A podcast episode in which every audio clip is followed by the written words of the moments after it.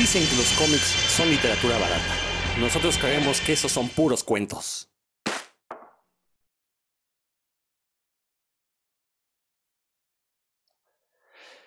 Sean bienvenidas, bienvenidos una vez más a Puros Cuentos, este programa dedicado a la cultura comiquera y todo lo que le rodea a esto que le llamamos tebeos, cómics, monitos, cuentitos, este, bandé de cine, cuadriños, fumetos, bueno, todo eso. Fumetti sería el plural en italiano. Yo soy Rodrigo Vidal Tamayo, como siempre me da mucho gusto. Después de una semana en la que decidimos descansar, no, no, no por gusto, sino que más bien, pues la tecnología nos jugó una mala broma la semana pasada, no pudimos grabar, pero de cualquier forma, el programa de la semana pasada se hubiera publicado hasta este momento en el que ustedes están escuchando este nuevo episodio, así que quedamos tablas. Pues presento a mis compañeros aquí presentes. Voy a comenzar por Roberto Murillo, porque ya tenía rato que no estaba con nosotros y pues este, amerita que se presente primero. No seas lambiscón nomás porque te ando consiguiendo cosas que no tenías en la colección, mi querido Rodro. Ya les platicaremos de eso en un próximo programa. Muchas gracias, mi querido Rodro, Héctor, Dan, un gustazo estar por aquí con ustedes y con nuestro querido auditorio. Vamos a ver qué tal se, se pone bueno el chisme el día de hoy. Va a estar bueno como siempre. Héctor McCoy. Compañeros de Puros Cuentos, un saludo. Ahorita que dijiste que, te veo y bandel, no sé qué, diseñé y cuadriños, si ustedes nos están escuchando en otro país, háganse presentes y díganos de dónde nos están escuchando. Seguro hay alguien que en otro país nos está escuchando, así es que por favor, cuéntenos cómo le hacen para leer allá sus cuentitos, si están en, en el idioma original, los buscan en español. Salúdenos siquiera, no sean así. Sí, no sean chacas. Aquí es una palabra que en México significa, pues, este, mala persona. Mi querido Dan Lee, ¿cómo estás? Chao, chao, amici. Ahora que dijiste la palabra fumetti, ah, bellísima parola. Eh, me gusta mucho esa palabra. Dan Lee, el, el políglota del grupo. ¿Cómo están? ¿Todo bien acá? Vientos. Bueno, pues eh, ahorita les decimos de qué vamos a dedicar el tema central del programa de hoy. Primero queremos comenzar con esta noticia que surgió la semana pasada eh, acerca de la prohibición del cómic de Mouse en, en, Tennessee. Un consejo escolar decidió que no era apto, más bien decidió que las mentes de los pupilos no eran aptas para eh, toda esta violencia y crudeza que refleja el cómic de Art Spiegelman. Eh, obviamente ya se ha discutido muchísimo, es una estupidez censurar cualquier eh, obra de arte, pues es, por una parte es inútil y por otra parte es estúpido, ¿no? ojo, ojo, estoy, y, quiero remarcar eso, censurar obras de arte, porque no es lo mismo censurar una obra de arte que censurar un discurso de odio hay muchísima diferencia. Hay que recordar que la libertad de expresión no ampara los discursos de odio. Entonces, esa es otra cosa que ya lo hemos también discutido en este programa, pero aquí nos vamos a centrar en este cómic de Mouse, que pues sí hay que eh, eh, decirlo, pues es uno de los grandes eh, cómics en la historia de la humanidad. se ha hablado muchísimo de el dibujo de Art Spiegelman, de la historia que cuenta. A mí me gusta mucho porque es de estas pocas obras relativas al holocausto que no, donde, eh, bueno, el autor no pretende victimizarse, ni lucrar con esta victimización. Obviamente lucró Art Spiegelman, pues sí, este, pues lo vende, vende el cómic, eso, eso, no es problema, pero por lo menos no se centra en un discurso moralino, lacrimógeno, para tratar de vender, como es el caso de muchas de las películas dedicadas a este tema, ¿no? Que además es muy crítico Spiegelman con, con su propia gente, sí, efectivamente él menciona esto de, oye, pues han usado el holocausto para vender esta victimización, pues ya, ya estuvo bueno, ¿no? Que de hecho fue una de las razones que lo impulsa a hacer entre, muchas otras, pero es una de las razones que lo impulsa a hacer un cómic como Mouse, precisamente para mostrar otra forma de ver esta cuestión del holocausto, ¿no? Y, lo consigue. Eh, ya ahorita estoy seguro que Roberto nos va a hablar un poquito del de dibujo de Arte Spiegelman. Eh, un dibujo que, pues sí, a primera vista se ve feo, lo es, de hecho esa es su intención, ser un dibujo feo, un, dibujo repulsivo, más que feo, repulsivo, pero precisamente ahí radicas la fuerza de este dibujo y sobre todo todo el lenguaje visual que maneja. No me voy a clavar mucho más porque quiero que mis demás compañeros hablen, ellos saben mucho más que yo. Este, Dan, comenzamos contigo. Mira, lo primero que yo, yo sentí cuando supe esa noticia fue alegría porque dije, ah, pues si a unos, a unos adolescentes les prohíbes algo, lo primero que van a hacer es ir a hacerlo, ¿no? Entonces, en cuanto estoy seguro que esas, esa población, en cuanto supo que, que ese libro estaba prohibido para ellos, pues empezaron a buscarlo, ¿no? Como por ahí en algún momento lo, lo mencionó Stephen King, no recuerdo sus palabras exactas, pero pues él dijo eso, ¿no? Que, que estaba bien que censuraran libros, porque lo más probable es que, que los estudiantes de, de, secundaria o de, bueno, de high school, ¿no? De que son como secundaria y prepa de Estados Unidos, se, se fueran a, irían, perdón, a las bibliotecas públicas a buscar esos títulos que, que les acaban de quitar de su escuela. Entonces, en realidad, ya lo dijiste antes, es, esta, pues, esta cerrazón, esta estupidez, eh, creo que a la larga le, le, beneficia a Maus, creo que a lo mejor es una obra que aunque pues muy seguido se habla de ella, pues esta, esto la va a revitalizar, esto le, le da una nueva ventana, le abre una ventana a, estos chavos, ¿no? Que a lo mejor no la conocían precisamente por su edad, porque pues ya tienes buenos años, buenos años va a cumplir 40 años ya más, imagínense, ¿no?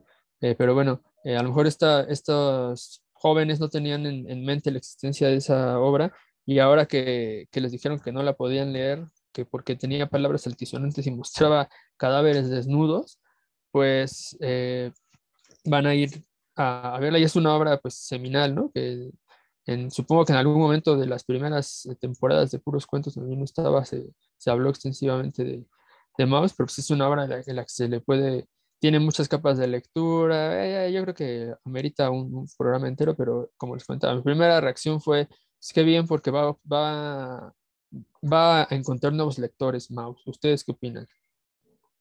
Ay, sí, contigo, coincido contigo. Eh, también mencionar, antes de que se me olvide, que Mouse se consigue en español en librerías de México. Eh, ya llegó la versión de un solo tomo, porque recordar que las versiones anteriores eran dos tomos, entonces de repente te topabas con uno, con el otro. Por ahí de repente saldaron ambos tomos, entonces uno se la puede encontrar muy barata. Y bueno, ahorita ya nos, llega esta versión en pasta dura, es la que se consigue, pero se consigue en librerías mexicanas este, traducida al español. Eh, y pues obviamente por internet pueden conseguir la versión en su idioma original, si así les late. Héctor. Sí, bueno, ustedes ya lo dijeron muy bien, la mejor forma de promocionar algo pues es prohibirlo.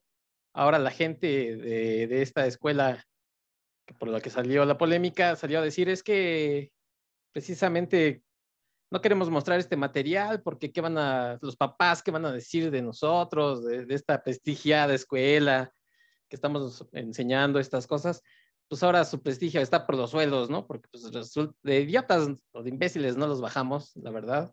Entonces, eh, lo cierto es que pues mejor deberían de salir a decir, pues no queremos que se enteren de estos temas porque pues a nosotros eso fue nada, este, aquí seguimos siendo racistas, eh, sexistas y demás, entonces, bueno, pues, ¿para qué les ponemos estos materiales? A mí me gustaría preguntarle a Roberto, que, que él está enterado de estas cosas, si un eh, material como Mouse eh, está rolándose también en bibliotecas aquí de, las escuelas, no lo sé, este, me gustaría preguntarle, porque bueno, si ya vimos que en Estados Unidos se manejaba el de mouse, pues a lo mejor espero que alguien aquí se ponga abusado y diga, pues también para los chavos, ¿no? Si, si allá lo leen, pues porque aquí no. Entonces, bueno, pues para Roberto, a ver si, si él me saca de la duda.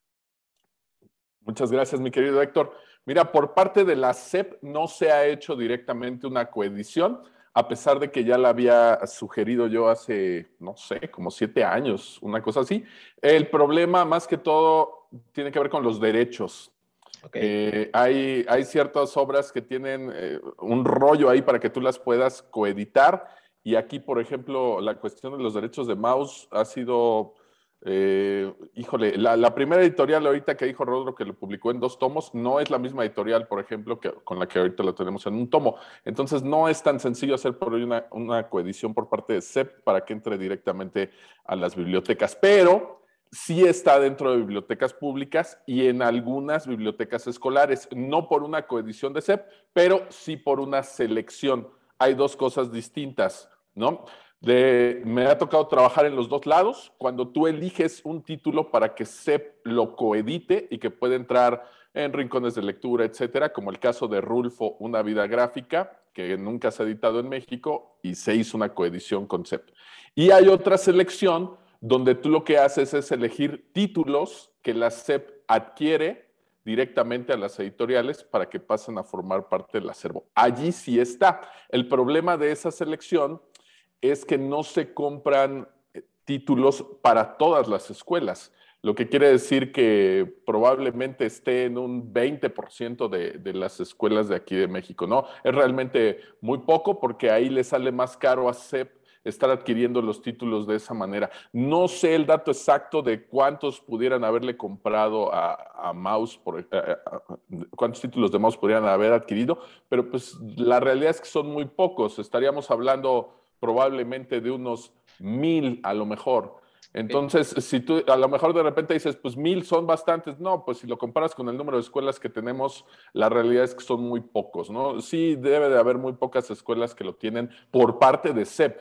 Ya en bibliotecas eh, públicas, pues ya es distinto, ¿no? Ahí es, eh, se maneja de manera diferente y probablemente ahí sí estén muchas bibliotecas públicas, pero porque también el número de bibliotecas públicas contra escuelas públicas, pues es bastante menor. Entonces, si nos están escuchando por ahí, no pueden adquirir mouse, no se lo han topado y no está por ahí en su escuela, vayan a la biblioteca pública, donde seguramente sí van a tener por ahí un, un ejemplar de mouse, ¿no? Ok, gracias, Robert. Bueno, y nada más acotar que, pues, esta, este Consejo Escolar del Estado de Tennessee, Tennessee es un estado sureño de Estados Unidos, así que cumple con todo el estereotipo que tenemos de los sureños estadounidenses, eh, ignorantes, racistas, eh, bueno, todo tipo de prejuicios con los que se comportan, ¿no? O sea, qué triste que, que, esta gente compruebe lo que, lo que creemos de ellos. Roberto, ahora sí, ¿tú qué comentas sobre esto? Pues mira, pues que no nos vayamos más al sur, porque si no ya nos metemos en problemas también nosotros mismos, ¿no? Bueno, yo creo que Maus ha estado metido en polémicas, pues prácticamente desde su concepción. Eh, la realidad es que nunca fue un tema fácil de tocar, ¿no? Ni, ni, para el autor ni para los lectores que abordaban la, la obra, ¿no? Desde el inicio, eh, vamos a recordar que este, este cómic, para quien no sepa de qué va, pues son las memorias de su papá, del papá de Art Spiegelman, que era judío, le tocó el holocausto, eh, lo metieron preso junto con su esposa a un campo de concentración, vio cómo mataban ahí frente a él a sus amigos, etcétera, etcétera, etcétera, ¿no? Es todo lo que él vivió, solamente que aquí lo plasma Art Spiegelman a través de un cómic, ¿no? Bueno, desde el inicio le dan por ahí un premio que pues es de los más prestigiosos en la industria del periodismo, que es un premio Pulitzer. En cuanto a la editorial, pues es como a lo que más puede aspirar un, periodista. Y pues imagínense que se lo gana un cómic como Mouse, ¿no? Desde ahí tuvimos ya problemas con el título, porque la gente que estaba ahí no se esperaba que un cómic pudiera ganar un, premio tan prestigioso y le pusieron muchísimas trabas, ¿no? Al grado que decían que eso no podía ni siquiera participar por el Pulitzer porque no era una historia real, ¿no? Y Art Spiegelman les, les contestaba, ¿cómo no va a ser una historia real? Son las vivencias de mi padre. Y por ahí hay una anécdota donde a él le decían, bueno, si nosotros vamos en este momento y tocamos la puerta del papá de Art Spiegelman o de Art Spiegelman y nos abren la puerta unos ratones, entonces consideramos que esa historia real. O sea, imagínense el nivel de, de estupidez, ¿no? Desde ese momento. Bueno, vamos a, Le podríamos dedicar todo el programa, vamos sin broncas, ¿no? Pero ¿de dónde saca Art Spiegelman esto de los ratones, los gatos, etcétera? No es algo que se le haya ocurrido de la nada. Obviamente aquí ya lo mencionamos como parte de la semiótica en algún momento, pero sin embargo, pues ese crédito yo creo que se lo lleva este, Adolfo Hitler, que es quien ya había nombrado a los judíos como ratones. Él ya decía, pues es que los judíos son como ratones, como ratas, ¿no? O sea, refiriéndose a que así es como los tenían que, que exterminar. De ahí es de donde saca Art Spiegelman esta analogía para plasmarlo en, la obra, ¿no? De allí que, pues, si, si, los judíos eran ratas, pues sus enemigos naturales, sus cazadores, tenían que ser gatos, ¿no? Y ya ese genial juego que hace después poniendo a los polacos como cerdos, pues está increíble por ese doble papel que juegan durante la Segunda Guerra Mundial, ¿no? De que ellos lo único que hacen pues es cuidar sus espaldas y ellos no quieren verse en el lugar donde están los judíos y por eso juegan como que para los dos bandos. Y por ahí también salen los gringos, ¿no? Que esto viene a colación ahí con, con la censura en esta escuela, porque ellos son retratados como perros. Entonces, eh, realmente todo esto de la semiótica tiene mucho que ver y nos da, como bien decía por ahí Dan, más capas de lectura que podemos conocer, ¿no? Bueno, eso hablando como las generalidades de la obra, que eso ya está prácticamente desde su concepción. Pero sí, aquí se hace la prohibición. ¿Y qué es lo que me encanta de esto? Además de lo que dice Dan, ¿no? Que va a fomentar por ahí las ventas. Efectivamente, tenemos titulares ahí donde dice Mouse de Art Spiegelman, un éxito de ventas tras ser censurada en colegios de Estados Unidos, ¿no? Al grado de que dos semanas después de que esto ocurre, están agotados los ejemplares de, mouse. Ahorita les voy a aclarar por qué. No solamente se debe a las ventas. Por supuesto que las ventas aumentaron exponencialmente, pero no es solo debido a esto, ¿no? Aquí ocurre un fenómeno muy interesante que es eh, lo que me tiene alegre a partir de esta mala noticia, y es que otras esferas además de los alumnos, además de los papás, además de los estudiantes, son quienes voltean a ver este título. ¿Qué es lo que está pasando con Maus? ¿Qué es lo que está pasando con esta escuela? Al grado de que hay otras personas que aparentemente no tienen nada que ver con esto y se involucran. Por ahí estuvo Whoopi Wolbert haciendo unas desafortunadas declaraciones en un programa, no me acuerdo ahorita ni cómo se llama el programa este donde participa todos los días, pero ella se atreve a decir en este programa al aire que, que pues todo esto del holocausto no había sido por racismo, ¿no? Era simplemente pues ahora sí que la maldad humana, ¿no? Este, los humanos somos así tan malvados que pues llegar a los extremos nos hacemos daños unos con otros, ¿no? Y que no tenía nada que ver con el racismo porque pues para ella, que es negra, este, pues los judíos son blancos y los nazis también eran blancos, entonces no era una cuestión de racismo, ¿no? Bueno, eso le valió infinidad de críticas y hasta que la suspendieran del programa por dos semanas, estuvo castigada por no ir eh, dos semanas al programa, ya salió a pedir disculpas públicas, bueno, ofrecer disculpas públicamente. Eso nadie quiere a los negros. Caramba, pues ya salió a decir ahí este, que, que pues la regó un poquito, que, que no quería verse así, pero que sí, ella quería hablar de la maldad humana llevada a los extremos, pero no quería decir que no se debía al racismo. Bueno, entonces ese tipo de reflectores pues le ayudan mucho al cómic, a la obra, para que gente que no tiene nada que ver con este mundo, que en realidad es un mundo pequeño a comparación de otros, pues voltea a ver el título, ¿no? Y salen cosas maravillosas. Regresando al punto de por qué está agotado Mouse, cuando menos en Estados Unidos, no nada más es por las ventas, afortunadamente tuvo muy buenas ventas, pero está sucediendo algo padrísimo y es que los libreros, los dueños de librerías en Estados Unidos, están donando ejemplares de mouse a las escuelas. Entonces dijeron, si yo tengo aquí en existencia cinco ejemplares de mouse, voy a donar tres para las escuelas para que todas las escuelas tengan, tengan este ejemplar ahí en su acervo, ¿no? Y, este, esta acción se replicó, se replicó y, la verdad me parece increíble, ¿no? Imagínense que las librerías digan, nos censuraron este título, pues ahí les van tres para las escuelas de acá y en la otra librería ahí les van otros tres, otros cinco. De verdad eso es fenomenal. Estos imagínate, tipos Roberto, imagínate que las librerías mexicanas dijeran, vamos a tener el libro en stock. No deja tú que donen, que lo tengan en stock, ¿no? Por lo menos sería maravilloso. Pues, pues mira que sí está, ¿eh? es de las pocas cosas buenas que yo puedo mencionar de Ducal, que bueno, es la librería que, que pertenecía a lo que era Conaculta, que ahora maneja el Fondo de Cultura Económica, etcétera. Pues es de las pocas cosas que les puedo poner palomita, que siempre tuvieron por ahí mouse en sus acervos, incluso lo puedo conseguir aquí en Tlaxcala, ¿no? Y ya es mucho decir eso realmente de un título, ¿no? La verdad, mis respetos, Mouse siempre ha estado por ahí presente entre lo que tiene a la venta, ¿no? Y bueno, todo esto nos lleva a otro tipo de noticias también padrísimas de, de, solidaridad humana, de este, vaya, cosas que, que, las ves y te sacan una sonrisa, ¿no? Por ejemplo, el profesor Scott Dedham del Davidson College, también ahí de Tennessee, ofrece dar un curso en línea sobre mouse para todos los estudiantes que fueron afectados por esa lamentable prohibición. Únicamente para ellos, para los estudiantes de esa escuela, él lo que, lo que, la materia que él imparte son estudios sobre alemán, pero no solamente sobre el idioma, sino sobre toda su cultura. Entonces él sabe muchísimo de literatura alemana, de lengua, etcétera, etcétera, etcétera. Y él lo que hace es armar este curso sobre mouse específicamente para los estudiantes de esta escuela de Tennessee, a quienes les prohibieron el título, ¿no? Entonces lo hace en línea, hizo un registro, ya hasta se agotó el registro, lo que quiere decir que todos los alumnos de esa escuela, cuando menos de los tres grados a los que les ofreció el, curso, pues se inscribieron y ya están por ahí a partir del 14 de febrero, 15 me parece, comienza el curso y ya estarán aprendiendo sobre mouse por fuera de su escuela, ¿no? De la escuela que les prohibió eso. Entonces, me parece pues simple y sencillamente maravilloso todo lo que puede lograr una obra a 40 años de, su concepción.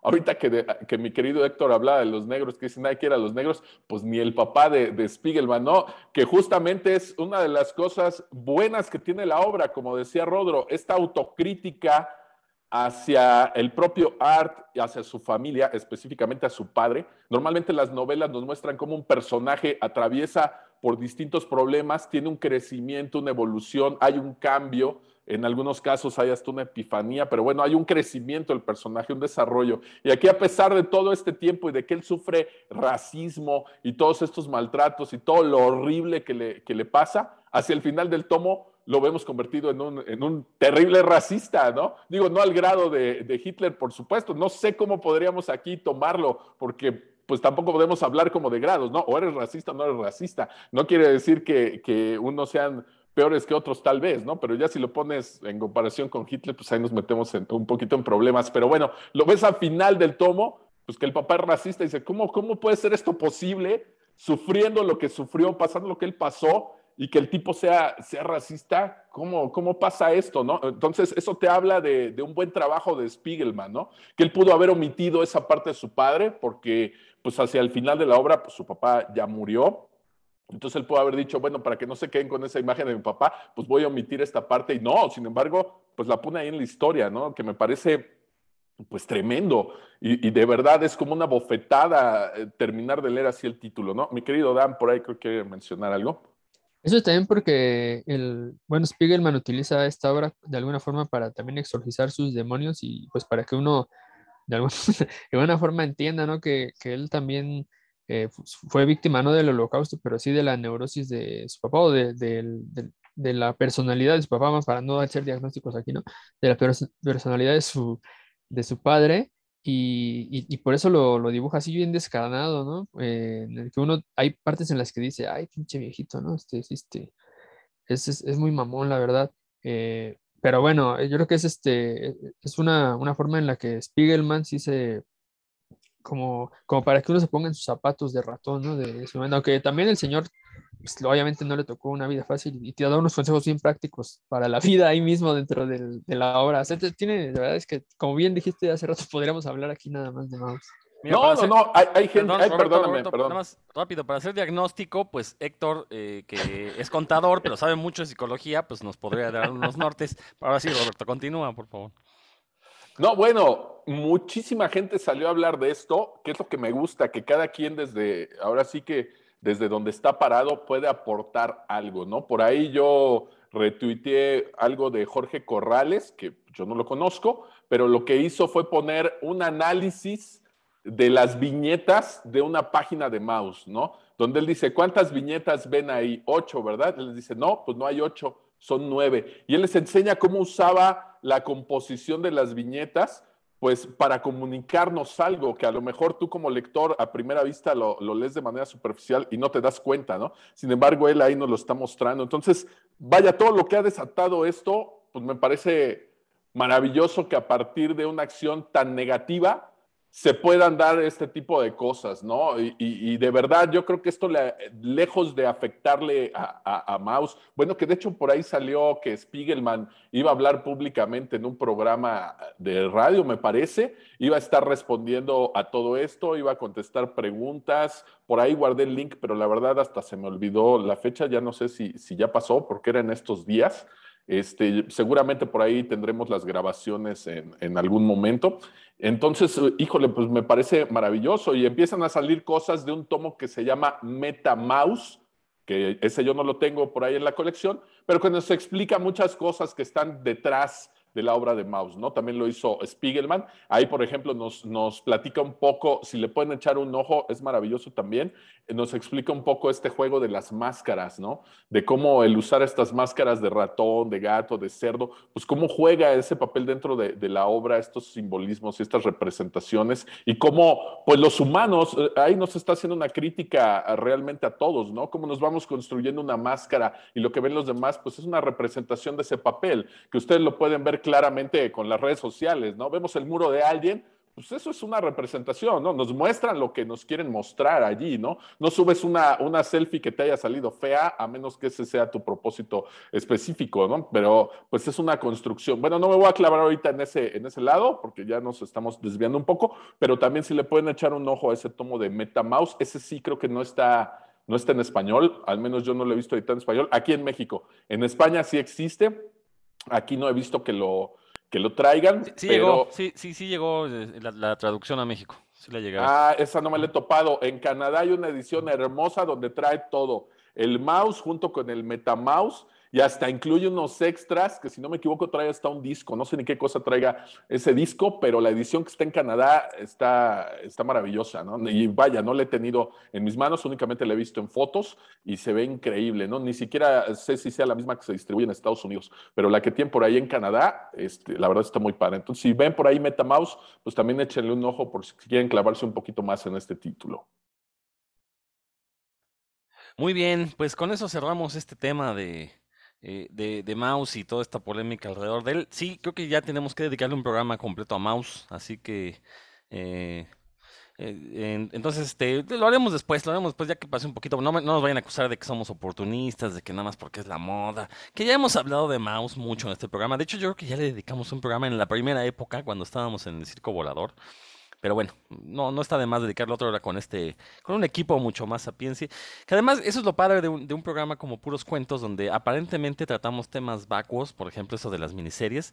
Pero así, de repente, de sorpresa, ¡zas! Sale una larga y gruesa sapiencia y se las dejamos caer para que pues, se informen un poquito más, ¿no? De estas cosas que nos gustan, como que son los cómics. Espérame tantito, ¿no? Ok, bueno, nos Bueno, pues ahora sí, vamos ya a darle al tema que nos ocupa el día de hoy. Hace unas semanas ya, eh, Roberto Murillo estuvo presumiendo en sus redes sociales cómo uh, visitó la imprenta de Panini y pues obviamente tocó, tomó unas fotos muy padres, la verdad. Y, y, se nos ocurrió hablar de precisamente del proceso editorial, que creo que es un tema que casi nunca tocamos, también en parte porque pues seamos realistas, ¿no? La, la, mayoría de los lectores de cómics, pues no, no nos hemos parado en una imprenta de los cómics, no hemos ido a las oficinas de las editoriales. Eh, ahí afortunadamente Héctor pues tiene buenos contactos en Panini, entonces de repente se entera de los chismes a tiempo, este, nunca nos los quiere decir, aunque le hemos hecho manita de puerco, pero eh, pues eh, digo, es un aspecto interesante. Entonces vamos a, en este programa a tratar de hablar de este aspecto editorial, pero no nada más en las editoriales actuales, vamos a hablar un poquito también de lo que fue Novaro, los formatos que se utilizaban, los chismes que nos llegan de aquellas épocas. Recordar que, por ejemplo, en el caso de Novaro, pues tenemos este eh, horrible documental, eh, que, que, ya lo hemos tocado en este programa, pero que a fin de cuentas tiene unas escenas muy padres donde se vean ahí las grandes, las grandes imprentas de Editorial Novaro, cómo iban sacando los cómics a una velocidad inimaginable. Y bueno, pues le vamos a dedicar precisamente el programa a este tema. Roberto, pues te toca abrir con tu visita a Panini. Por favor, presúmenos. ¿Qué, qué, qué pasó ahí? ¿Qué viste? ¿Por qué fuiste? Bueno, muchas gracias, mi querido Rodo. Primero que nada, eh, sí tengo que aclarar que no es la imprenta de Panini. Allí imprime Panini, por supuesto, pero imprimen muchísimas más. Justo acabamos de mencionar esta edición de un tomo de mouse que se distribuye aquí en México, pues se imprime aquí en esta imprenta, ¿no? Lo hacen aquí en, en Iztapalapa. De verdad, pues yo no me imaginaba. Yo llegué allí y, y de la cantidad de libros que tienen en, en, la entrada en una oficina es una biblioteca que pues ya quisiera cualquiera, ¿no? Bueno, yo omitiría algunos, ¿no? Porque también ahí se imprimen los de Jordi Rosado y ese tipo de cosas que seguramente no leería yo, pero de verdad la mayoría de lo que tienen ahí, pues yo lo traería sin problemas a, mi librero y pues lo leería gustoso, ¿no? Tienen, de repente, pues eso es lo que llama mi atención. Voy a esta imprenta que está en Iztapalapa, me recibe uno de los encargados, lo primero que veo son sus libros y pienso que, que lo que tienen ahí es una biblioteca personal y él me dice que no, que esas son muestras de lo que se imprime ahí en la imprenta, ¿no? Y yo veo anagramas que antes anagramas pues eran caros porque venían de España, y resulta que los anagramas ahora se imprimen aquí en Iztapalapa, veo los de Alfaguara, veo Maus, entonces pues desfilan nombres eh, de autores al, por mayor, ¿no? Vemos ahí a Kensaburo Oe, ganadores del, del, Nobel, vemos este Ángeles Mastreta, de repente vemos un manga y pues ahí es cuando le digo, oye, y esto de Maus, el manga, este también pues todo esto lo imprimen aquí, absolutamente todo se, se, imprime allí, ¿no? Tienen muchas ediciones que están hechas en inglés, que se distribuyen en Estados Unidos y en Canadá y se imprimen aquí, en Iztapalapa. Entonces, la verdad está increíble la, la calidad de producción que tienen, porque hay unas editoriales que sacan libros muy sencillos, con papel muy, muy, muy simple. Y hay otros que traen los títulos con letras en dorado, otros en pasta dura. O sea, de verdad es una imprenta bastante versátil y tienen de todo, ¿no? Desde la, la máquina que imprime a una tinta, la que imprime a cuatro, tienen una enorme que imprime a ocho tintas, tienen las continuas, las de cama plana. No, no, no. Este cuate, bueno, me recibió muy bien, hablamos un poco de autores, de títulos, etcétera, y de ahí pues me llevó a dar un paseo por Disneylandia, que es donde precisamente muchos de los mortales pues no está permitido nuestro paso y es justamente al área donde se imprime todo, ¿no? Me tocó ver pues cómo están saliendo los pliegos de Panini, del manga, me tocó ver cómo están saliendo algunos cómics como los de Star Wars que imprimen allí. Este, bueno, ustedes no nos, no nos pueden ver por aquí por el video, pero obviamente me traje souvenirs y pues de las cosas que, que me traje, pues fueron unos pliegos que obviamente ya estaban desechados por tener algún error, eh, pero es como sale completo el pliego de, de, de un manga. Ya le Es cortó como la página central, la de la, la de la Playmate del mes. Ándale, este, ya la tengo por ahí en, en mi cuarto pegada. Bueno, más o menos No, no así nos es digas como con qué la pegaste. No, no, Rodro, vayas a babear y el micrófono luego por eso no te funciona. Este, bueno, de aquí obviamente ya sale todo doblado, se encuaderna y una máquina hace unos cortes, ¿no? Pero bueno, así sale, así sale más o menos el pliego. Bueno, fue interesante que nos platicara un poquito cuál es el proceso, porque en medio de todo esto y para mi buena suerte me topo con Fernando Arce. Fernando Arce, él sí es parte de Panini Comics y él está encargado de ir a revisar todas estas pruebas de impresión. Los nuevos títulos que se van a distribuir, él tiene que revisar que el color esté bien, que, que los negros estén bien, que el registro de la tipografía esté bien. Ya vi que le sacó una gran sonrisa cuando le estoy hablando aquí de, de la impresión a una tinta negra, mi querido Rodro. Ya se le está haciendo agua a la boca por leer estos mangas. Este, bueno, mi querido Rodro, ya después te haré llegar por ahí algún ejemplar para que te sientes gustoso a, a disfrutarlo ahí en la comodidad de tu hogar.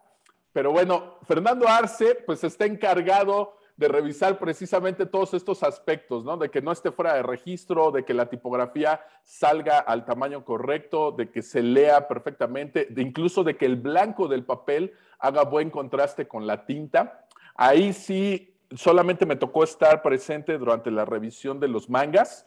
No me tocó ver cómo revisaba un cómic a color como los de Star Wars, porque esos todavía no estaban terminados ni encuadernados pero sí estuvo revisando varios mangas, ¿no? El próximo número de Naruto, los de estos de basquetbolistas de Slam Dunk o algo así se llaman. Eh, ya por ahí en las redes sociales me estaban preguntando que por el número 2 de, del este manga del gallo que sale peleador ahí, pues no, la verdad ese no lo vi, no tengo idea si ya lo estén editando o no. Pero bueno, hablando precisamente con el encargado de allí, pues resulta que una de las ediciones más complicadas, que más trabajo les ha costado hacer, pues es la de, la de Akira, ¿no? Que este cómic les quedó fantástica la edición, que trae los cantos del- de, los libros en distinto, en distinto color. Y, y además hicieron un box set, eh, bueno, es sencillo el box set, pero ahora se vende completo y todo. De verdad es una edición que no le piden nada a la que se edita en España. Eh, está a muy, muy, muy buen nivel. Y si vemos de repente los, los mangas que tenemos por acá, que se han impreso por ahí, yo tengo aquí el, el Black Paradox, por ejemplo, de, de John Gito. De verdad que si ven el papel, los tonos, ahí estuve checando. Ustedes pueden abrir un cómic y pueden decir, ah, bueno, pues es que el papel, pues sí, es blanco, ¿no? Y todo el papel es blanco sin importar la editorial. No, pero ya cuando los comparas, sí hay distintos tonos de, blanco, ¿no? Hay uno que es blanco puro, que incluso no se usa, porque ese sí te lastimaría la pupila, definitivamente. Si lo lees bajo la luz del sol, pues en vez de disfrutar la lectura, pues te vas a estar dañando la vista, ¿no? Entonces tiene que ser como, como el blanco perfecto. Ahora sí que el que más te acomode, mi querido Rodro, que, te salte ahí a la vista los, los títulos, las letras, la tipografía que estás leyendo, pero sin que te lastime, ¿no? Para que se te haga vicio y le puedas continuar por ahí la lectura. Si no, imagínate uno kilométrico como este de One Piece, pues no lo terminarías nunca. Entonces, bueno, esta, esta labor de revisar cómo sale el registro, el color, el tono del papel, el blanco, incluso el encuadernado, pues de verdad es algo que a lo mejor los, los fanáticos no tomamos en cuenta muchas veces. pero de, verdad mis respetos. No he estado en, la imprenta, por ejemplo, de Smash o Televisa, porque pues ni siquiera imprimen aquí en México, pero al menos lo que yo vi aquí de Panini, pues mis respetos, ¿no? Por ahí anda Camite también, que ya quiere volver a sacar otra vez, ya anunció que, que ya continúa la publicación de Saga después de quién sabe cuántos años. No sé dónde lo impriman ellos, pero al menos por parte de Panini sí está muy cuidado todo este rollo de la edición. Eh, otra de las cosas que, me permitió esta visita, pues fue contrastar un poquito los puntos de vista entre el manga y el cómic, porque Fernando Arce pues tiene que leerse prácticamente todo lo que se publica de manga, pues lo tiene que leer, tiene que conocer todo el producto. Entonces estuvimos hablando de manga, estuvimos hablando de las historias, estuvimos hablando de autores, y bueno, pudimos contraponer por ahí algunos puntos de vista, ¿no? De por qué el manga sí o por qué el cómic no, por qué esto sí, por qué aquello no. Y bueno, la realidad es que el grueso de los títulos que se, se editan, al menos por parte de Panini, pues sí son títulos muy entretenidos, que se les venden sobre todo entre chavos, pero eh, pues de repente sí hacen falta obras que tengan como otra profundidad, ¿no? Eh, hablemos, por ejemplo, de Katsuhiro Tomo eh, en Akira, por supuesto, pero si editaran el tomo de Pesadillas, se me ocurre, pues no está eh, en el nivel de escritura de, de Ito, que aunque John Ito ha tenido mucha popularidad gracias a que gráficamente nos muestra pues, pesadillas plasmadas ahí en sus páginas, pero el nivel de narrativa que tiene Otomo pues, está muy por encima de, lo que tiene John Ito. ¿no? Podemos leer una, un, título de John Ito y pues es muy entretenido, pero nos, nos lo narra de una manera lineal, ¿no? Incluso ya cuando has leído dos o tres de sus obras, ya hasta empieza a volverse como un poco predecible lo que va a ocurrir, ¿no? Yo de él aquí en México solo he comprado Black Paradox, Gio y por supuesto Uzumaki, pero ya habiendo leído tres o cuatro títulos de él, te das cuenta de cómo es su narrativa y que aunque intenta darle giros a sus historias, pues no tiene como esas eh, capas o esos niveles de lectura que le puedes encontrar, por ejemplo, Katsuhiro Tomo en el de Pesadillas, ¿no? Donde ahí puedes estar viendo una cosa representada en la secuencia de imágenes, otra en los simbolismos que te está presentando, otra distinta en cómo te va contando la historia y además lo que te está platicando en los diálogos, ¿no? O sea, sí tiene algo un poco más intrincado en su narrativa y además no es una historia sencilla, una historia lineal, ¿no? Yo de, John Gito creo que me han gustado más las historias cortas que incluyen estos tomos, que hace al final pues te mete historias muy cortitas, que son cuatro páginas, cinco páginas, algo muy breve, y esas incluso se me hacen mejores que las otras porque de repente en las otras siento que alarga, alarga mucho la historia, ¿no? Que esto ya tenemos que salirnos de tema y hablar de cómo es la industria del manga allá y cómo tienen a los mangakas trabajando eternamente sobre un título que tuvo éxito y les piden que, que, la alarguen, la alarguen, la alarguen. Bueno, aquí veo por su cara que al Rodro le gusta que, que le alarguen esto de la historia. Sin embargo, a veces para, para fines narrativos, pues no es lo idóneo, porque uno como lector pues siente que no termina, no termina, no termina, ¿no? Entonces, bueno, ahí ya nos estaríamos saliendo del tema. Pero regresándome aquí a lo de la, a lo de la editorial, de verdad es un paseo que, pues yo les diría que se los recomiendo a todos, pero pues estaría yo viéndome bastante payaso porque no nos van a dejar entrar. Incluso dudo mucho que me dejen hacer por ahí una segunda visita. Les propuse regresar con mi cámara fotográfica y poder como documentar el, el proceso me dijeron que iban a ver, ojalá y nos lo permitan en algún momento, porque esto tendría que autorizarlo Panini. ¿sí? Y aunque estaba ahí una persona de Panini y estaban los de la imprenta, pues no es tan fácil que te digan, ay, sí, métete a ver cómo hacemos todo y cómo lo armamos y pues échale un ojo, ¿no? Vi muchas pruebas de impresión que se desechan, se van a la basura porque no está bien el registro, porque no está bien el color, porque se movió alguna cosa y todo eso la basura, se va a la basura. Y otra cosa lamentable es que tienen un lugar donde hay como cuatro tarimas de estas de madera, con una altura de, pues, un casi dos metros, llenas de libros eh, que se, van a picar, les dicen ellos, ¿no? Que se tienen que desechar, que se van a la basura, que se destruyen. ¿Por qué? Porque traían algún desperfecto, porque a lo mejor el corte no fue preciso y le dejó un milímetro de más o un milímetro de menos y las páginas entonces ya no se separaron bien, o porque la portada, este color no salió del, amarillo que era, salió un poquito más oscuro, por cualquier tontería de esas, este, eso se tiene que destruir. Por ahí me están diciendo que son los que venden en el rock show, no,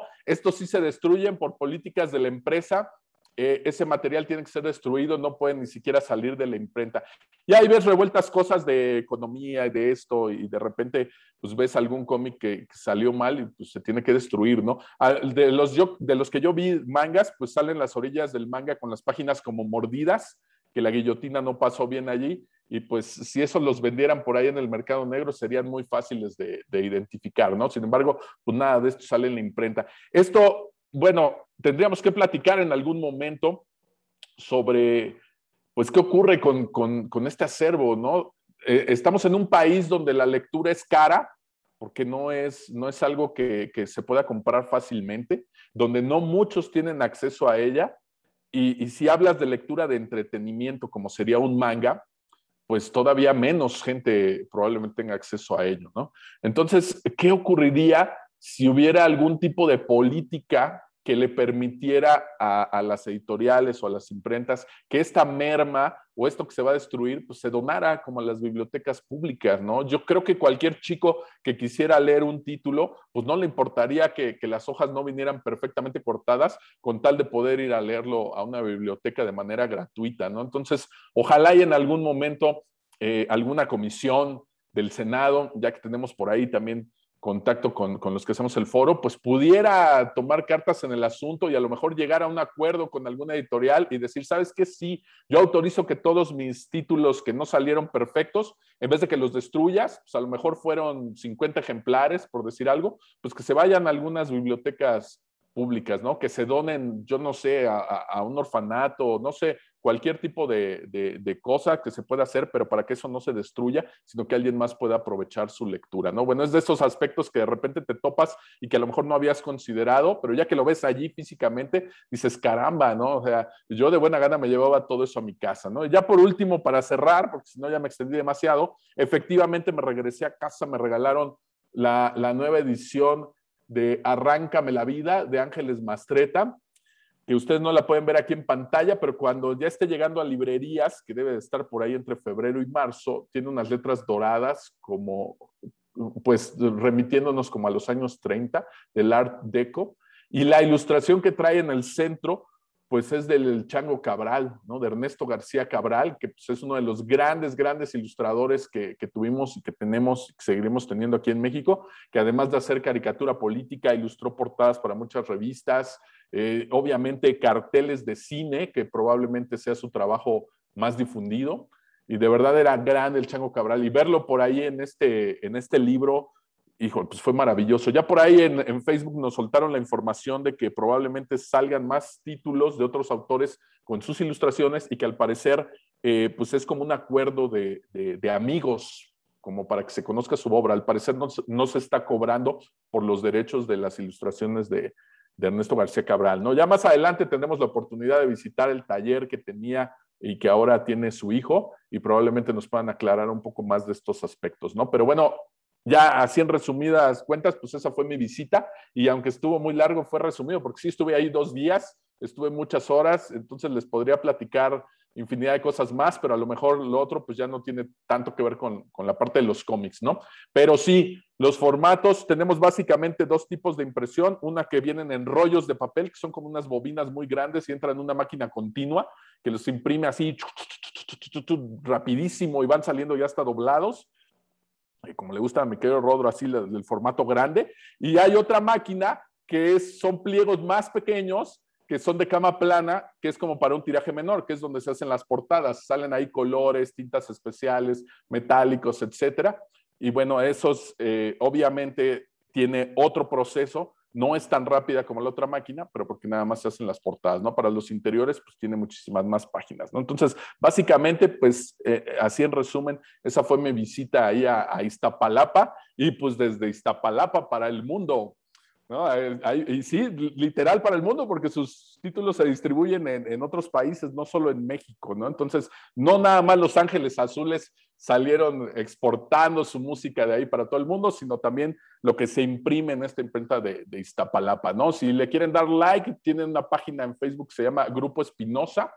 Ellos son los que se encargan de, sacar todo esto, aunque la verdad, pues no es muy interesante su sitio porque no comparten en redes eh, pues los títulos de manga que van sacando, ni de cómics, ni nada de eso. Incluso me pareció curioso que todos los libros que ellos editan ahí, Anagrama, este, Alfaguara, etcétera, etcétera. Obviamente todos traen indicado la imprenta, la dirección de la imprenta, etcétera, pero revisando los cómics de, de Panini, pues ninguno trae esta información, ¿no? Nunca nos dice dónde se imprime y bueno, pues es lo que les compartimos en el programa de hoy, ¿no? Todos los cómics que saca Panini, cuando menos eh, sus títulos más importantes y sus primeros números se hacen ahí porque ya también nos pasaron otro chisme que les voy a soltar ahorita, y es que las reimpresiones de Panini se hacen en otras imprentas, también de México, pero son más pequeñas. ¿Qué quiere decir esto? Que pues, por lógica el tiraje debe ser mucho menor. Eh, es distinto a sacar un primer tiraje de un título que ya cuando ellos hacen una reimpresión, Panini nos ha sorprendido de alguna manera al tener reimpresiones y que los títulos se puedan conseguir de, pues, eh, eventualmente en sus puntos de distribución, ¿no? Pero aquí al conocer un poquito de la imprenta, pues probablemente nos demos cuenta que sus reimpresiones sea un tiraje más pequeño, ¿no? No me soltaron los datos completos de cuánto es el tiraje, pero cuando tú ves que las portadas se hacen en cama plana, pues probablemente estás hablando de, de entre 5 mil y a lo mejor hasta 10 mil pudiera ser el que tenga el mayor tiraje de, estos mangas de, Panini, ¿no? ¿Qué quiere decir? Que, bueno, si Spider-Man vendía 23 mil o 25 mil entre Spider-Man o, Batman, que eran los que más tiraban aquí en México, pues los mangas que tenemos, aunque sí están vendiendo bastante tienen un tiraje pues menor de la, de la mitad probablemente, ¿no? Esos números no los tengo exactos, es únicamente una especulación que yo estoy haciendo de acuerdo a lo que vi ese día y a las máquinas que se están utilizando, ¿no? Entonces, tienen muchos títulos por ahí circulando y cuando se hace una reimpresión, se va a otra imprenta más pequeña y probablemente ahí estemos hablando pues tal vez de, de 2000 probablemente, ¿no? tiene que ser un tiraje mucho más pequeño, entonces tal vez estemos entre 1500 y 2000 de, de los ejemplares que se reeditan de un tomo de, Panini, ¿no? Así es como funciona ahora y gracias a la tecnología se puede hacer esto. Ahorita que hablemos de, de, pues los otros años, nos vamos a dar cuenta que no podías hacer un tiraje de, de mil ¿no? O de 2000, pues era, si, si, alguna editorial, Bid o Novar o quien sea, le decía a la imprenta, pues ahorita nada más reimprímeme mil, pues yo creo que se hubieran reído bastante fuerte de ellos ahí en su cara, ¿no? Ahora, gracias a la tecnología digital, pues podemos hacer este tipo de cosas y todos podemos tener acceso a, los títulos que nos interesan, ¿no? Bueno, ya ahorita, conforme sigan la plática mis compañeros, pues me iré acordando de otras cosas, pues ya se las voy se los voy compartiendo por acá. Pero bueno, así estuvo el paseo, así estuvo la visita. Lamentablemente, pues no llevaba yo una mochila para traerles souvenir a todos, pero pues prometo que en una próxima visita iré preparado. Bueno, ese Roberto parece que ya me la agarró conmigo. Pero bueno, este, e, entre, entre tantas leperadas, pues dijo cosas bastante interesantes. Es, lo bueno de Roberto, que tiene un lenguaje coloquial, amistoso. Entonces, todo es, eh, pues la, básicamente la rosa lo entiende perfectamente, ¿no? no, pues Iztapalapa, me pediste compartirlo de Iztapalapa. Yo quise llevarte una experiencia inmersiva, mi querido Rodro. así fue, y así fue. No, muy interesante esto que nos platicas, Roberto, porque eh, digo, me surgen a mí varias preguntas, ¿no? Este, por ejemplo, esto de, las reimpresiones que se hacen en otros talleres, me imagino que también tiene que ver que esta imprenta grande, pues debe tener una larguísima cola de impresión, o sea, de varias editoriales. Entonces, una reimpresión, pues ya más rápido vas con una imprenta más chiquita a eh, integrarte a esta cola de espera, ¿no? Entonces, supongo que también va por ahí. Eh, sí, la, la cuestión de los números de tiraje es algo que pues yo ya llevo años tratando de averiguar, ninguna editorial de cómics en México te, quiere decir cuántos este, están tirando. Yo recuerdo cuando éramos niños, al menos las revistas, en, en, el, en el texto legal sí decía de cuánto consiste el tiraje, entonces podías ver ahí que, por ejemplo, muy interesante, ¿no? Pues fue 70 mil ejemplares, ¿no? Más reposiciones. Eh, y de repente desaparecieron. Alguna vez me, contaba alguien que era que en algún momento modificaron la ley. Antes por ley tenían que declarar el tiraje precisamente para una cuestión de impuestos. En algún momento modificaron la ley y ya eh, quitaron que fuera obligatorio este hecho. Yo me imagino que fue con toda la mala leche de ya no declarar cuánto estás tirando, entonces ya puedes jugarle al chanchullo, ¿no? De eh, al, a la publicidad le dices, no, pues yo estoy tirando 70 mil, ¿no? Pero a Hacienda le reportas que estás tirando 10 mil, entonces pues obviamente, mientras no existe ese dato, pues todo se va a prestar a esta especulación. Pero bueno, ya Roberto nos platicó un poquito cómo es que funciona este eh, aspecto de prensa de, de- de Panini, pero pues yo me gustaría que mis compañeros también comentaran aquí, sobre todo hablar un poquito de lo que ha sido la publicación de cómics en México eh, la mayor parte del tiempo, al menos los cómics de licencia, no me voy a meter ahorita con, con el cómic netamente mexicano, pero los cómics de licencia, pues eh, uno de los formatos más populares, por lo menos hasta la década de los 90, que desapareció, fue este tamaño águila, famoso tamaño águila o media carta. Eh, creo que los que tenemos, todos los que somos de nuestra edad, que ya superamos los 40 años, pues básicamente los cómics de superhéroes que leímos, quitando al Hombre Araña, que siempre se ha publicado en formato grande, pero de ahí en fuera el, tamaño águila era el, eh, como el de rigor, ¿no? Por, por la relación costo-precio, recordar que existe el tamaño avestruz, pero pues eran cómics más caros, el, el tamaño colibrí, que si mal no recuerdo, y ustedes me sacarán de mi error, no sé si había cómic de superhéroes en Novaro tamaño colibrí, ahorita ustedes me dirán, yo la verdad no recuerdo, creo que eran más bien eh, historietas más, este, con otro tipo de licencias, ¿no? Este, cómic para niños, cosas así, es lo que recuerdo, no, no podría yo estar equivocado, pero bueno, a ver, mi querido Dan, ¿qué, qué nos cuentas de estos, de formatos? Pues si vamos a hablar, eh, ahorita me voy a enfocar en lo que comentaste del tamaño colibrí, estos eh, cómics más pequeños, en cuanto a superhéroes, pues yo los que recuerdo eran puro superhéroe mexicano, como eh, Tawa, y Soy y los Invencibles, son los que yo recuerdo en ese, en ese formato más pequeño, aunque no, no, creo si, no recuerdo si Soy los Invencibles tenía el mismo como estándar de formato del colibrí, porque era un, un tamaño chiquito, pero no, no sé exactamente el mismo, el mismo estándar, no que era como el del Capulinita, ese era otro, pero sí, lo que, por ejemplo, pues Fantomas, que también era hecho en México, estaba en, en ese ta- media carta. Eh, Calimán, que no era de esta editorial, pero que, que también se publicaba en esa época, pues era en media carta y, y en, tan siquiera el que yo llegué a ver no era color, sino en sepia.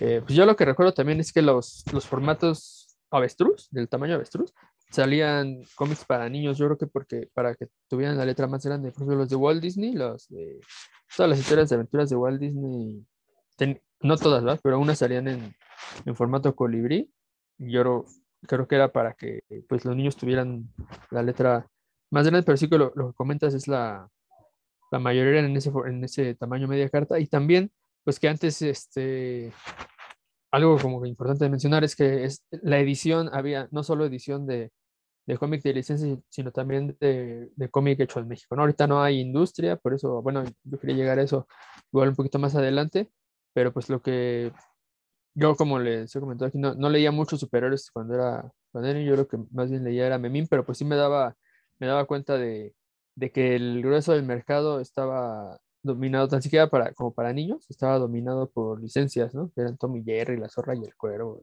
todas esas cosas, de la Pantera Rosa. Eh, y pues lo que vimos en el, lo, lo, lo que sé de, ah, bueno, y también mencionar que Spider-Man tenía formato sui generis, ¿no? Bueno, el, el de, el, grande que yo, eh, como más grande del tamaño que yo conocí, ya, ya ahorita ya no quiero utilizar adjetivos porque Roberto viene, se desayunó a Chaffy Kelly hace rato, entonces, anda, ya no quiero mencionar adjetivos, pero este, el, el tamaño de, de Spider-Man que era sui generis, no sé, no sé si, si se haya repetido en otro lado o solo específico de México. Inclusive el Hombre Araña presenta también era un poco más amplio, ¿no? La, la superficie de... ¿No? ¿Ese no, Héctor? Ese sí era también media carta, ¿no? Sí era como una- No, yo, me ¿no? acuerdo que el, el, el asombroso hombre araña Ujú, era un poco más grande que incluso que el americano. Yo todavía tengo algunos por ahí y era un poquito más grande. Y los que salieron después del Hombre Araña Presenta ya eran un poco más chicos que ese del hombre, del asombroso Hombre Araña, eran casi del formato americano. Ah, casi. Y bueno, ajá, y los de media carta, bueno, pues eh, Novaro tenía muchos de esos y después Beat, cuando retomó las licencias de DC, pues ahí fue donde salió Superman y Batman, salieron de media carta, ¿no? Por ejemplo. Y durante mucho tiempo, hasta la muerte de Superman, fue cuando, poquito después, obviamente al publicar la muerte de Superman con el formato americano, ¿no? El compilado, eh, ellos deciden eh, reeditar eh, Superman y, y Batman en números uno, ya con este nuevo formato. Pero pues durante mucho, mucho tiempo, eh, media carta era el que todos leíamos, ¿no? Ese era el, el que pues, todavía, no sé si algunos de nosotros, yo todavía tengo algunos números, no muchos, pero pues tengo por ahí algunos, eh, que era el que teníamos. Y bueno, pues a lo mejor también era un poco por, por cuestiones de, no sé si de tecnología, ¿no? Era más barato sacar a la media carta, Eh, hoy, pues ya, ya no es eh, posible sacar en media carta porque la, la, misma media carta te pedía que ordenaras de otra forma los cuadros, entonces tenías diferentes y es un relajo. Y obviamente la gente de hoy no te va a decir, oye, me está sacando la historia diferente, ¿no? A lo que yo lo veo el americano. Hoy creo que estamos viviendo, sí, una edad como de, de oro eh, en los formatos que nos, muy interesante que lo que nos platicó Roberto, uno va, por ejemplo, al Sambors y ve infinidad de, tomos, la verdad es que muy bonitos, este, que uno no los compra porque la verdad, a lo la historia no me interesa, pero la verdad es que la, edición eh, son padrísimos, ¿no? Así de, híjole, este se vería padrísimo en mi, en mi librero, pero pues la historia no me interesa. Pero sí, de unos 10 años para acá, eh, por la misma competencia entre Camite, Panini, eh, Televisa. La verdad es que los tomos han salido muy bonitos, algunos muy cercanos a los originales y otros que, la verdad incluso mejor que, los originales. Ahorita Héctor mencionó algo muy importante, que es esta cuestión de eh, los cómics que, leímos de niños de Novaro, incluso los tamaños avestruz, eh, tenían que reorganizar los paneles para, para que cupieran en las páginas, en el tamaño de página, e incluso por ahí la leyenda negra, dice que eh, llegaron a eliminar paneles e incluso a meter otros que no, que pues, dibujaban acá. ¿No? Es, es como el rumor que existe, ¿no? Hace poco eh, vi una discusión en Facebook de una portada de un Batman de Vid.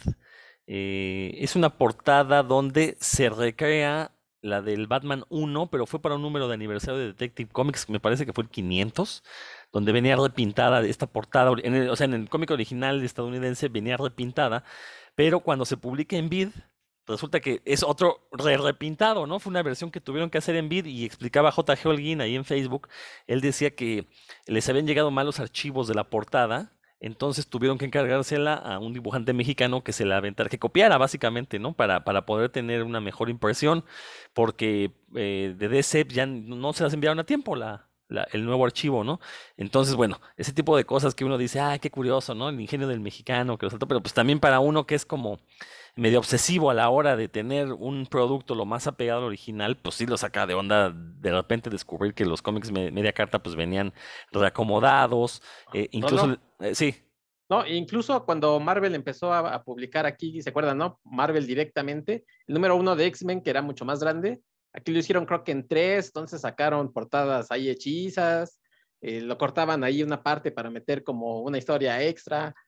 Y ya estábamos hablando pues de, del 94, no sé, 95, por no, ahí. Cuando Televisa, estamos hablando no, ya. Marvel, Marvel, ah. Marvel directamente. El ah, que era Marvel directamente, sí, sí, sí, El que era de este, el que salió de Jim Lee y Claremont, el, número uno, aquí lo sacaron creo que en tres números. Sí, venía cortado. el, el 2 y el 3 eran hechizas las portadas, porque obviamente era un solo número.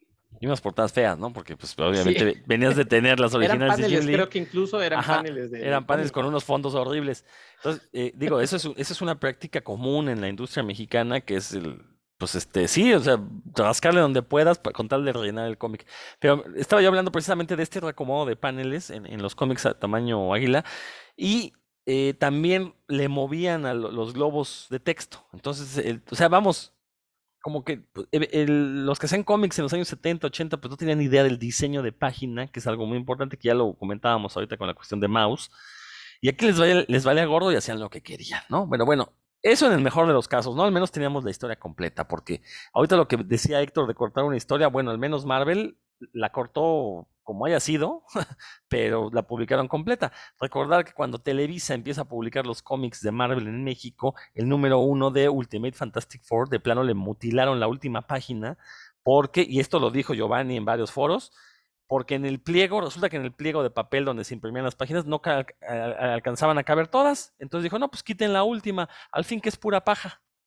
¿No? Entonces ese número uno de Ultimate Fantastic Four, de Editorial Televisa, pues viene incompleto, ¿no? Obviamente cuando todo el mundo se enteró, pues se hizo ahí un relajo en, no había redes sociales todavía, fueron foros, de hecho en esos foros donde surgieron varios este, eh, grupos de, fanáticos. Eh, ya después, bueno, Televisa También en, en, El Hombre Araña, también de Televisa, había un, uno que cortaron donde se veía Peter, no sé si era la historia de The Other o no sé cómo se llamaba, que se veía en una plancha este, de una morgue, como abierto. Entonces esa, esa imagen la cortaron también, la quitaron. Y O hubo sea, ¿era, un un número, spread- ¿Era una página spread? ¿Una página doble? sí, creo que sí, o Ah, sencilla, pero la quitaron. Pero esa de ¿Y The hubo Others ya fue años después, ¿eh? O sea, No, no tantos, ¿eh? no fue tantos años después. Y hubo un número en el que la tercera de, de Forros, ahí estaba la última página del cómic. O sea, por lo Ah, sí, general es también. publicidad, era publicidad o no sé cómo es tú el directorio o lo que sea. Ahí también publicaron la última de la historia. que eso también lo hacía Avid. O sea, Pues, y, y tenía que ver con estas cuestiones de que en la imprenta, pues ellos decidían, no, pues este, en un pliego de papel caben las 32 páginas, pero si el cómic de origen traía 33, pues ¿qué, qué vamos a hacer, no? Y salen con este tipo de, de tonterías. Roberto. Sí, pero vamos a recordar que desde Bit, Novaro, etcétera, hay otra cosa que a veces no se tomaba en cuenta al momento de imprimir. Sí, el pliego, el tamaño del pliego es el que te da el número de páginas, se va armando por, por cuatro, etcétera, pero los cómics aquí traían publicidad. Entonces, pues era una tontería que le dieras espacio a una página de publicidad y que tuvieras que terminar tu historia en la tercera de forros, ¿no? O sea, de verdad era bastante estúpido. Entonces, sí, a veces aquí lo que no tomaban en cuenta era eso, que ellos les mandaban un cómic de X número de páginas, pues ellos obviamente cambiaban los diálogos a español y todo, ya quedó el formato, pero ya no el equipo que está encargado de la- del, del acomodo del cómic, sino los que están encargados de la publicidad, dicen, este debe llevar dos páginas de, de publicidad. Dicen, no, pero ¿cómo nosotros habíamos considerado solo una? No, pues debe llevar dos. Así es que, a ver, háganle como quieran, ¿no? Entonces, muchas veces eso era un problema aquí también en México, ¿no? Por supuesto que no se habla de eso, ni nos lo van a compartir abiertamente, ¿no? Y lo que decías de las leyendas urbanas, de que si se dibujaban, no, claro que se dibujaban. Hay muchas cosas que se redibujaron aquí y se recolorearon, y no, no, aquí se hizo infinidad de cosas, ¿no? Por ahí, mi querido José Miguel Alba Marquina, le mando un saludo desde acá, por ahí él tiene unos de estos originales de imprenta que le llamaban, que es como si tuvieras el dibujo entintado directamente de, la, de Marvel, y aquí es donde lo tomaban para hacer como el acomodo de los diálogos, los globos y todo, y ahí se ve pues como los cambios que ellos tenían que hacer en algunas páginas, ¿no? No en todas, pero claro que había, claro que había cambios y claro que había cosas que tenían que redibujar o cambiar de lugar. Vamos también a considerar que cuando tú dices un diálogo, aquí nos lo podrá aclarar, por supuesto, mi querido Dan Lee, no es lo mismo aventarte un diálogo largo en inglés que en español. No se ocupa el mismo espacio, ¿no?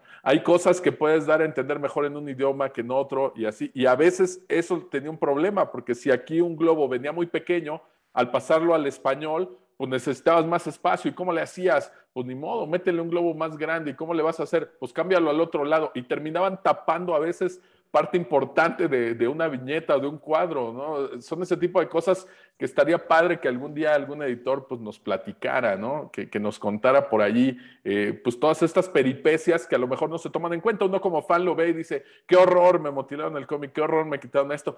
Pues sí, pero también hay ahí, no los estoy justificando, por supuesto, pero pues sí hay cosas por ahí divertidas de las que nos podríamos enterar y que pues, nosotros no tomamos en cuenta, ¿no? Y ahora que lo veo en la imprenta, pues también me entero que hay otro tipo de problemas, pues para poder sacar eh, el tono que quieren, que la tinta negra tenga el contraste perfecto contra el blanco, etcétera, etcétera, ¿no? Han cambiado los tiempos, la tecnología facilita muchas cosas, pero siguen habiendo este tipo de, de problemas, ¿no? Igual han cambiado, han evolucionado, pero a todo eso se enfrentan las, las editoriales.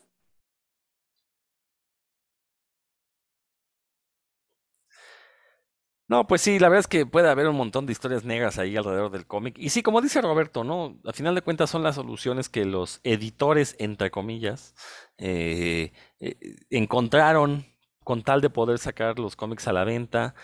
Y, y, bueno, pues digo, no sé si alguien se haya dado la tarea de buscar las diferencias entre los cómics mexicanos junto con, bueno, comparándolos con las versiones estadounidenses.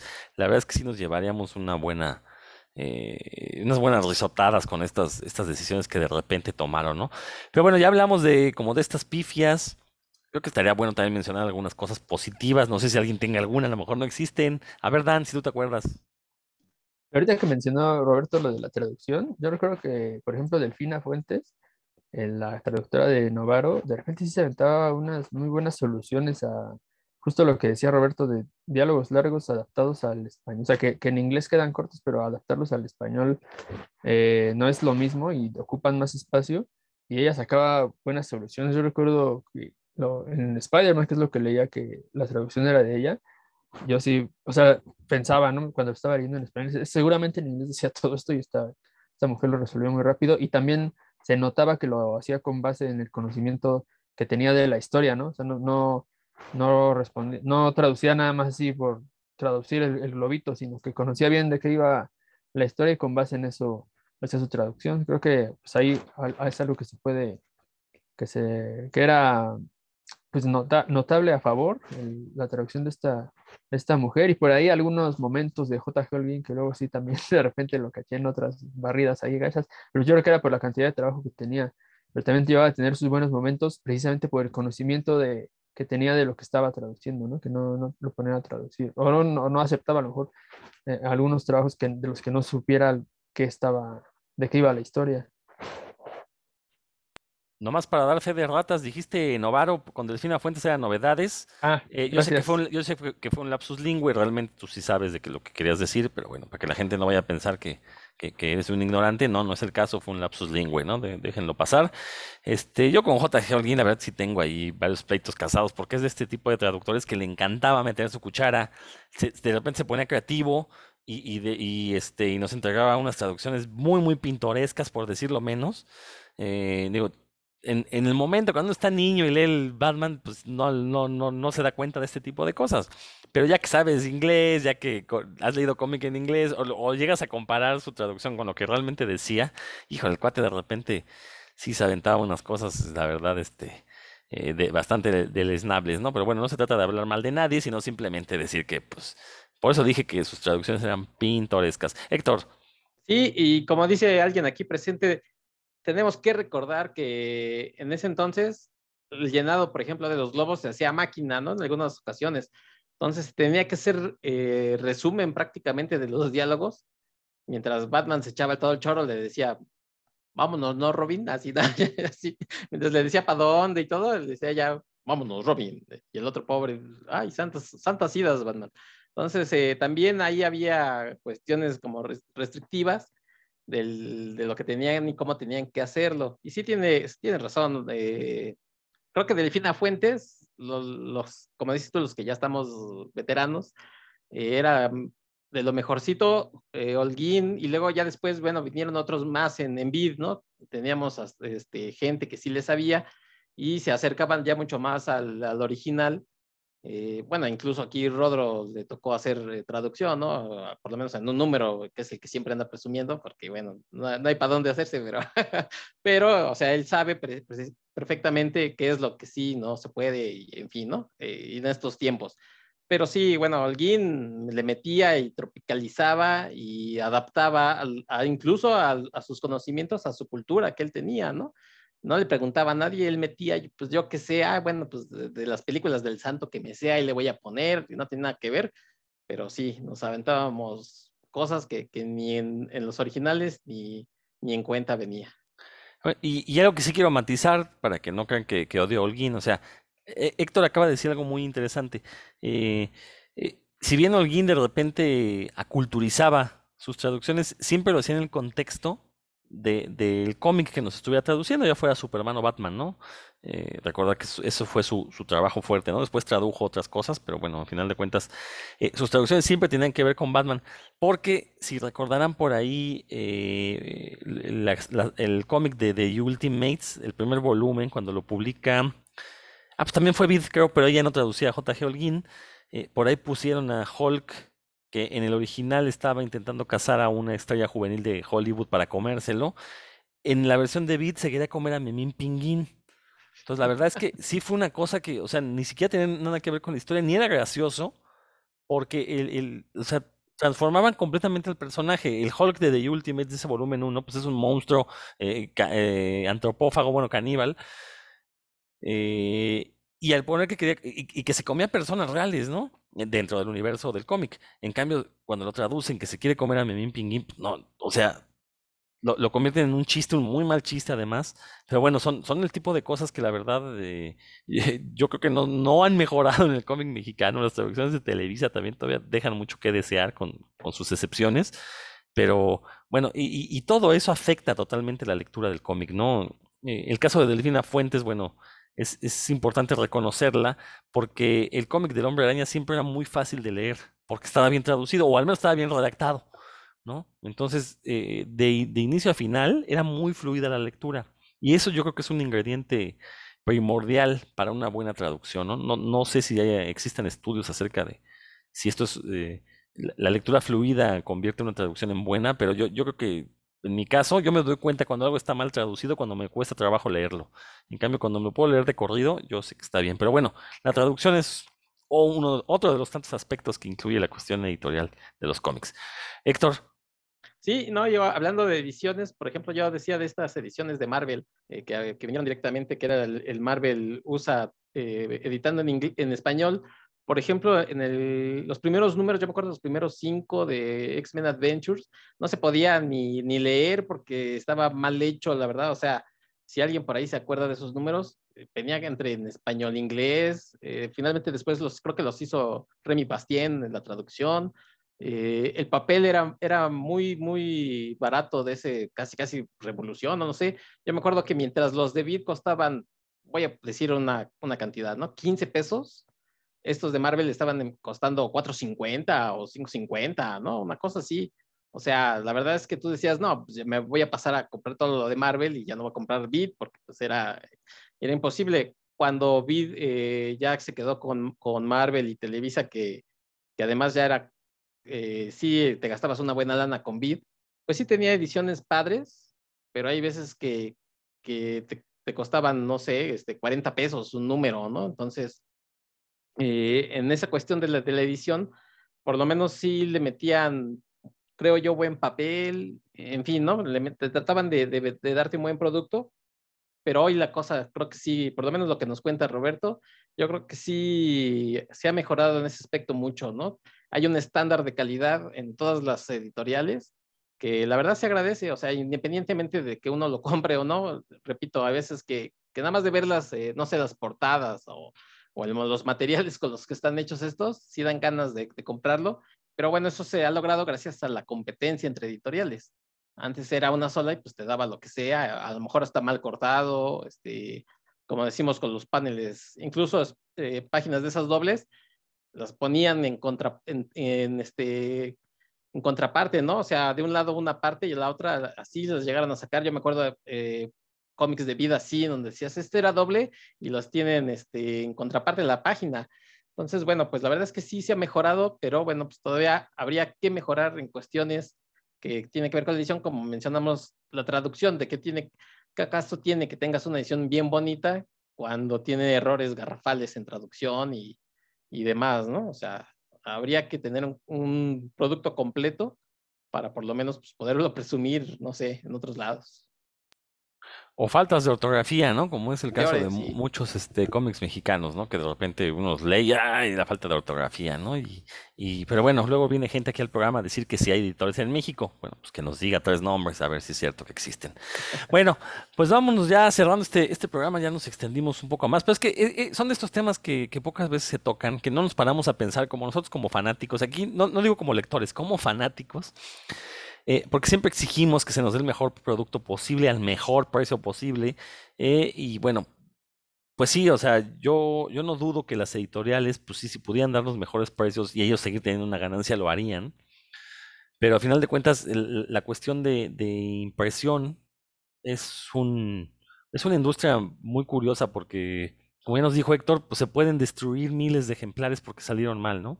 Yo espero que ese papel lo reciclen, la verdad, porque si no, que, que este, generación de basura. Y pues sí, apoyo lo que dice Roberto por ahí, ese tipo de cosas pues deberían donarlas o algo, aunque lo cierto es que las donas y van a acabar en el mercado gris, ¿no? Entonces, bueno, pues, sí, digo, ahí hay una... Eh, eh, un, un, espacio para, para, la duda que la verdad este, no creo que pase en el corto plazo este, este deseo que tenemos de que todas esas copias malas pues pudieran llegar a bibliotecas, se donaran a clubes de lectura o, cosas así. Pero bueno, esto fue el, puros cuentos. A ver si Dan alcanza a regresar porque se tuvo que ir por cuestiones de, de fallas técnicas. Pero mientras vámonos despidiendo, Héctor. Amigos de Puros Cuentos, pues un saludo, gracias por escucharnos, como siempre déjenos sus comentarios, díganos si, si extrañan, si ustedes son lectores ya de Abolengo, si extrañan esas ediciones eh, Media Carta o Avestruz, Colibrí, todas ellas, díganos qué, cuáles eran su experiencia y si, bueno, les gustan las ediciones que sacan hoy las editoriales, díganos eh, cuáles son las más bonitas que tienen por ahí, tómenles fotos y compártanlas, ya saben, ahí en el Facebook de Puros Cuentos estamos para escucharlos tan bonitos. ¿Quién los quiere, muchachos? Compartan sus cosas, por favor, y nos estamos escuchando para la próxima. Hoy, ¿dónde más te, te escuchamos, Héctor? Ah, bueno, pues en el podcast de la ciencia de la ficción, ya regresamos desde hace un mes porque andaba yo de, de flojonazo ahí nada más y luego, este, ya me di la, tarea de regresar con algunos temas, entonces les eh, pido que si le quieren escuchar algo de ciencia ficción, pues ahí ando dando lata de la ciencia y la ficción en iBox, en Spotify, en Amazon Music, donde te gusten, ahí estoy.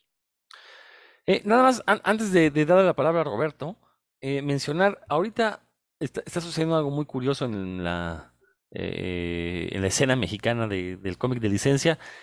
Televisa, pues ya no sé si siga publicando grapas, lo ignoro, pero nos está dando unas ediciones en pasta dura muy bonitas eso sí, yo siento que están a sobreprecio, ¿eh? creo que están muy, muy caras.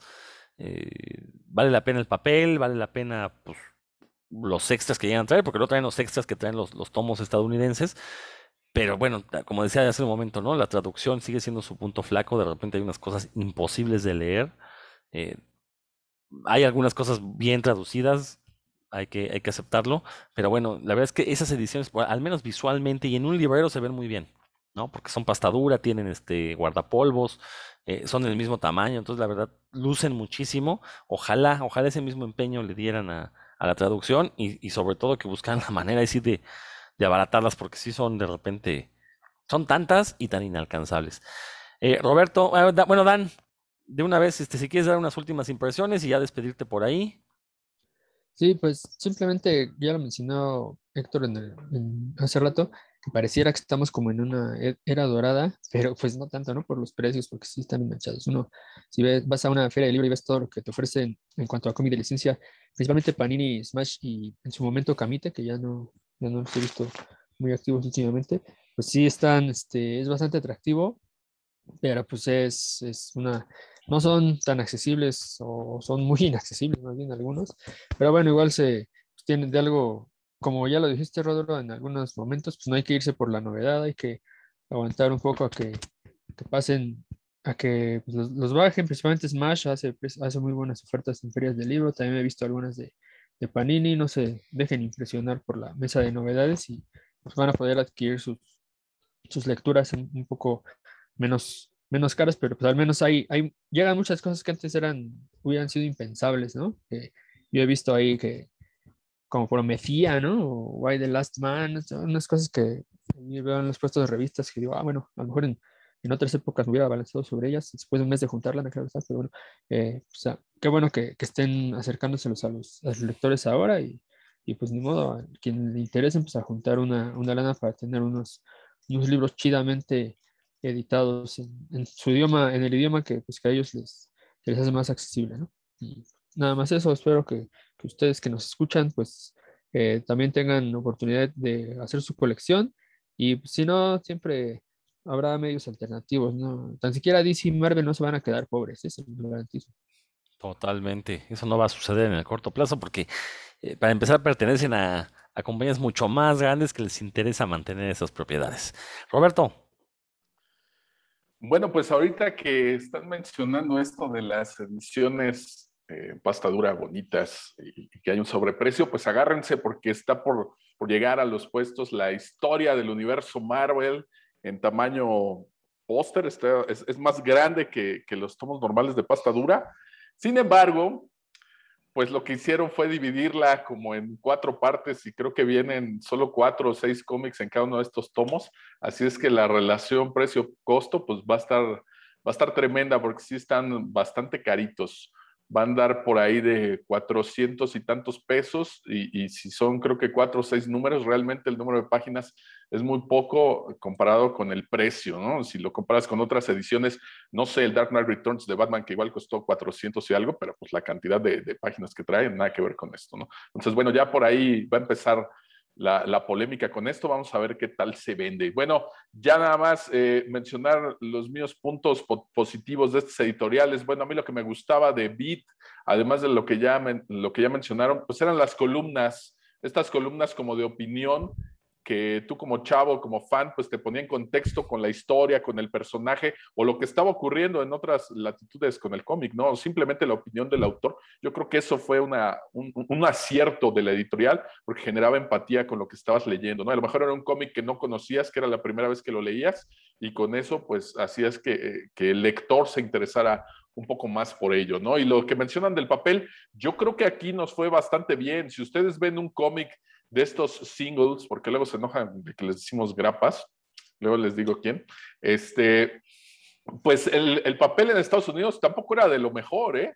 Si ustedes comparan un número de los 80, lo que pasa es que aquí, pues nuestros escuchas probablemente pues ya están acostumbrados al papel bonito, al color por computadora, etcétera. Pero nosotros estamos hablando de procesos anteriores. Y si ustedes ven lo que se editaba en ese entonces y cómo se editaba, en qué tipo de papel, incluso cómo se veía el color, pues caray, ¿no? Para muestra, pues ahí está este Brian Bolland que tuvo que volver a hacer el color de Killing Joke porque cuando salió, pues él no le gustó para nada, ¿no? No es lo que él esperaba y por eso se aventó a colorearla de nuevo porque dijo que nunca le gustó cómo había salido, ¿no? Aquí con Beat, nuestras primeras ediciones especiales, pues fue la biografía no autorizada del ex Luthor, este, Muerte en la Familia, ya tenía este papel brillante, más bonito, etcétera. Sin embargo, algo que, que a lo mejor eh, me hubiera gustado traerles unas fotos para compartirlas, es que la parte de abajo, en esos espacios en blanco donde Sergio Aragonés hacía sus marginales, aquí nos metían comerciales siempre en los cómics, ¿no? Entonces era terrible estar leyendo una historia y pues que te distrajeras entre cada página porque tenías que leer ahí del gancito marinela o de, o de cualquier otra cosa, ¿no? Que o consejos moralinos también. Sí, también, ¿no? Qué cosa tan terrible, ¿no? E, razón siempre después de leer un cómic me daban ganas de comprarme unos zapatos Canadá. Qué chistoso, porque esos ni se anunciaban ahí, nomás era tú por la perestroika de aquellos años este, que sacaron por ahí esa marca en, Canadá. No, pues anunciaban de todo, de todo. La verdad, ahorita ya ni las tengo identificadas, ¿no? Pero era curioso cómo esa publicidad, pues no venía con imágenes, este, simplemente era una frase de texto ahí. Y no sé eh, cómo, cómo habrán visto eso en otras latitudes, en algún otro país, porque los cómics que se editaban aquí llegaban a, Latinoamérica en algunos países. No sé si allá acostumbrarían a hacer eso, pero es un caso muy curioso que al menos yo no he visto en ningún cómic viejito de España, ni, ni, de Italia, ni de Estados Unidos. No lo he visto, no sé si sea un caso único por aquí, ¿no? Porque habría que dedicarle un tema justo a esos márgenes, ¿no? Un mexicano va y le dicen en MAT, pues están muy padres tus caricaturas, pero ya no tenemos espacio. Y al otro día regresa y les lleva cómics para los márgenes, inventa los marginales Sergio Aragonés, y que aquí se aventaran en el mismo espacio publicidad. Yo creo que es un caso curioso y tenemos que revisar si en alguna otra parte del mundo se ha hecho algo así en los cómics, ¿no? Pero bueno, pues ya con eso por ahí cerramos. Nos estamos escuchando en un próximo programa. Ahí escuchen a mi querido Héctor, que por fin este año ya tiene a los invitados que sí quería en de la ciencia a la ficción. y no a los otros que tuvo durante el tiempo anterior, que pues nomás eran los que le iban cayendo. Pero escúchenlo, está muy bueno su programa, lo recomiendo ampliamente. Y escuchen por ahí Nerdología, mi querido Rodro, donde también este año pues vuelve a tener a, a ñoños alfa de invitados por ahí en su programa. Nos escuchamos también por ahí. Un saludote y nos vemos por aquí en la próxima edición de Puros Cuentos. Bien, entonces, Héctor, ¿ibas a comentar algo? Eh, no, nada más que a veces eh, en estas mismas, eh, como dice, este, pies de página, incluso eran publicidad del mismo, de la misma editorial, ¿no? Por ejemplo, decía, lee El Caballero de la Noche Batman, ¿no? Decía. Entonces, a lo mejor en ediciones para, para que se mandaban a otros países, bueno, pues le servía para decir que también tenían a Batman o, o El Pájaro Loco, o, o si quieren, ¿cómo era? Bueno, en fin, entonces, eh, era publicidad también de la misma editorial, ahí en no nada más eran estos de cuida el agua o dice este, Rodro, este Robert que del gancito, pero yo me acuerdo que era también publicidad de la misma editorial, o como dices tú, pues consejos moralinos de cuida el chorro porque se achorra. Ándale, cosas así. Pues eso fue, eh, no, este, así este es puros cuentos, vea, ya iba a decir nerdología. Esto fue puros cuentos de esta semana. eh, nos esperamos la siguiente con otro tema igual de interesante. Hasta la próxima.